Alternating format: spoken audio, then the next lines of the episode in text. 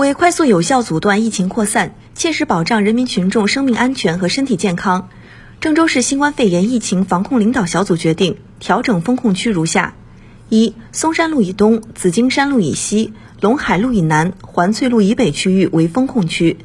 二、封控区按照郑州市新冠肺炎疫情防控领导小组办公室关于对部分区域实行分类管理的通告管理，全体人员只进不出，严禁聚集。封控的第一、四、七天，分别进行一次全员核酸检测。暂时关闭辖区内经营性场所和棋牌室、活动室等非生活必需的文体休闲娱乐场所。封控区严格落实属地责任、行业监管责任，做好辖区内群众的生活保障、情感抚慰和心理疏导工作，注重解决残疾人、独居老人、外出就医等人群的特殊需求。